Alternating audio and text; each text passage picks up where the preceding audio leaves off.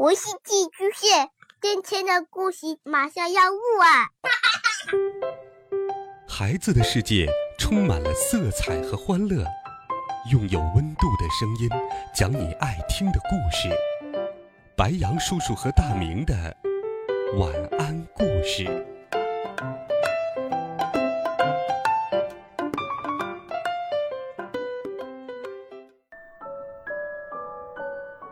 小朋友们、同学们，大家好，欢迎收听白羊叔叔讲故事。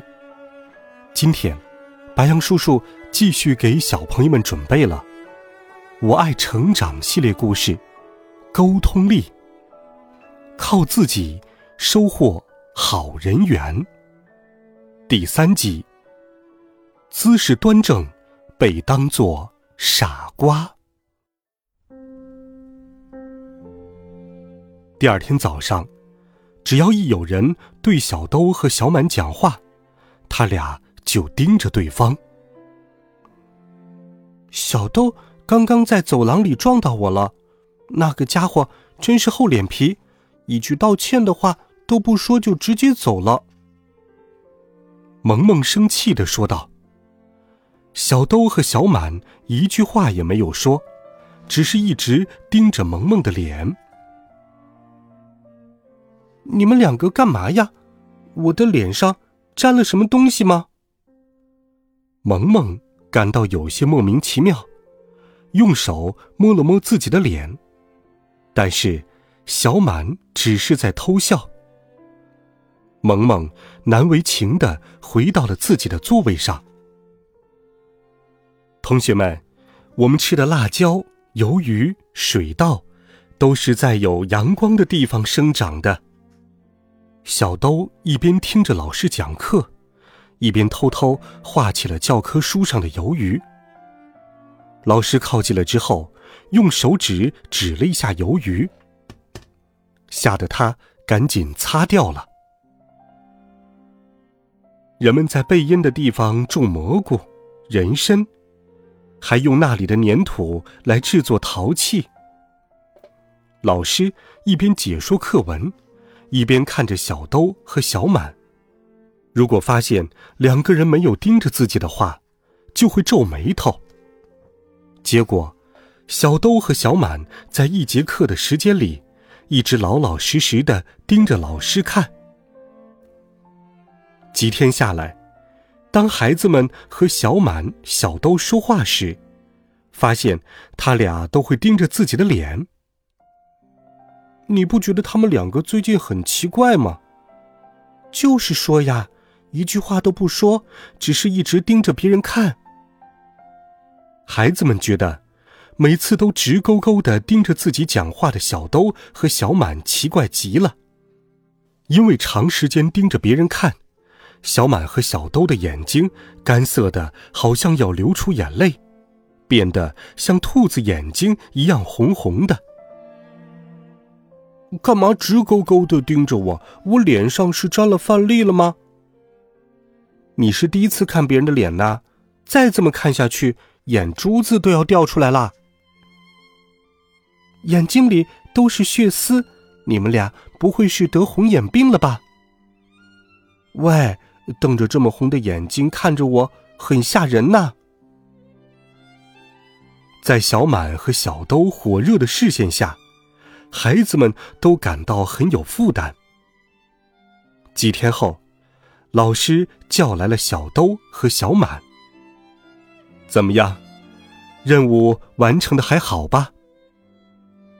老师问完话后，两个人勉强挤出一脸苦笑，好像在问老师为什么要要求他们做这样一种怪事。看着小兜和小满委屈的表情。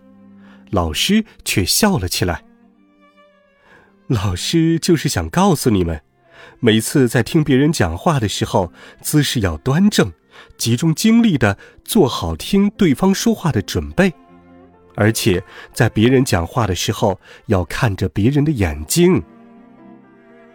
接着，老师又给小兜和小满一张新的纸条，是新的任务。任务二。用端正的姿势对讲话的人点头。这次也很简单吧？老师一问完这句话，小兜和小满立刻垂下了肩膀，耷拉着脑袋。以后可不能像现在这样垂着脑袋呀，知道吗？一想到新的任务和老师的鼓励，小兜和小满觉得这样艰巨的任务，两个人有些难以完成，有气无力的点了点头。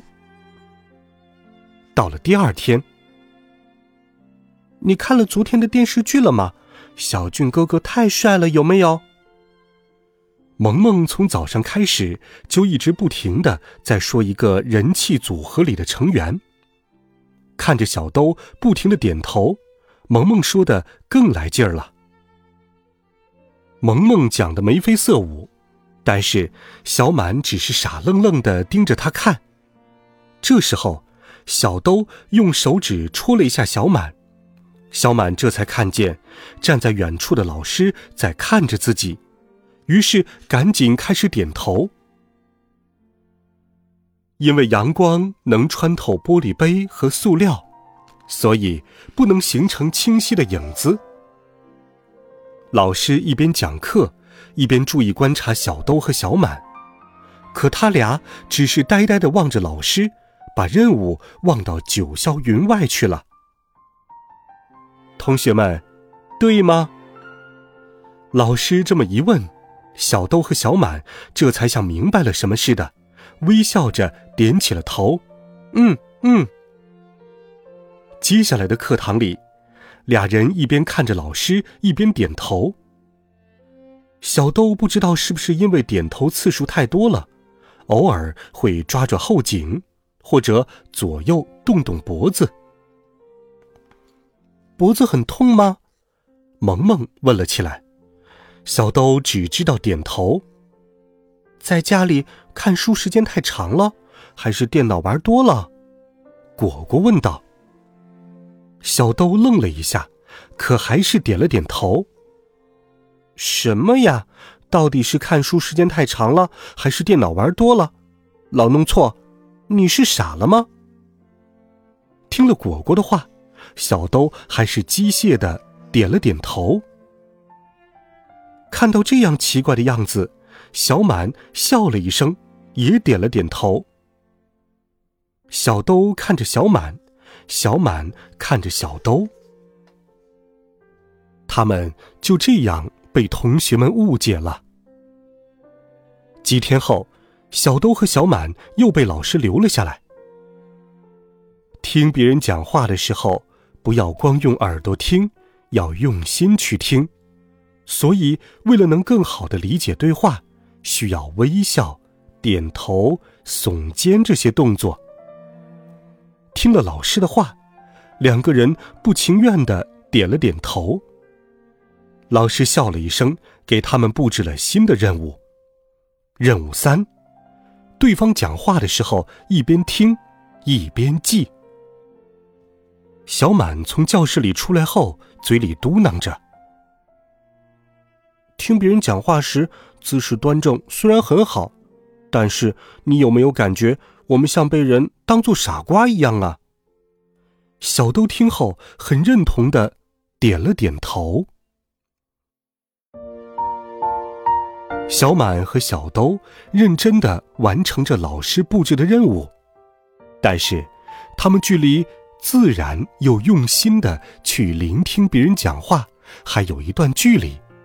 他们能成功改掉自己的问题吗？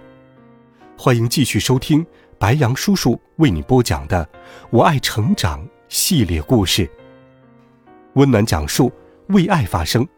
每天，白杨叔叔讲故事都会陪伴在。你的身旁，孩子们，明天见，晚安，好梦。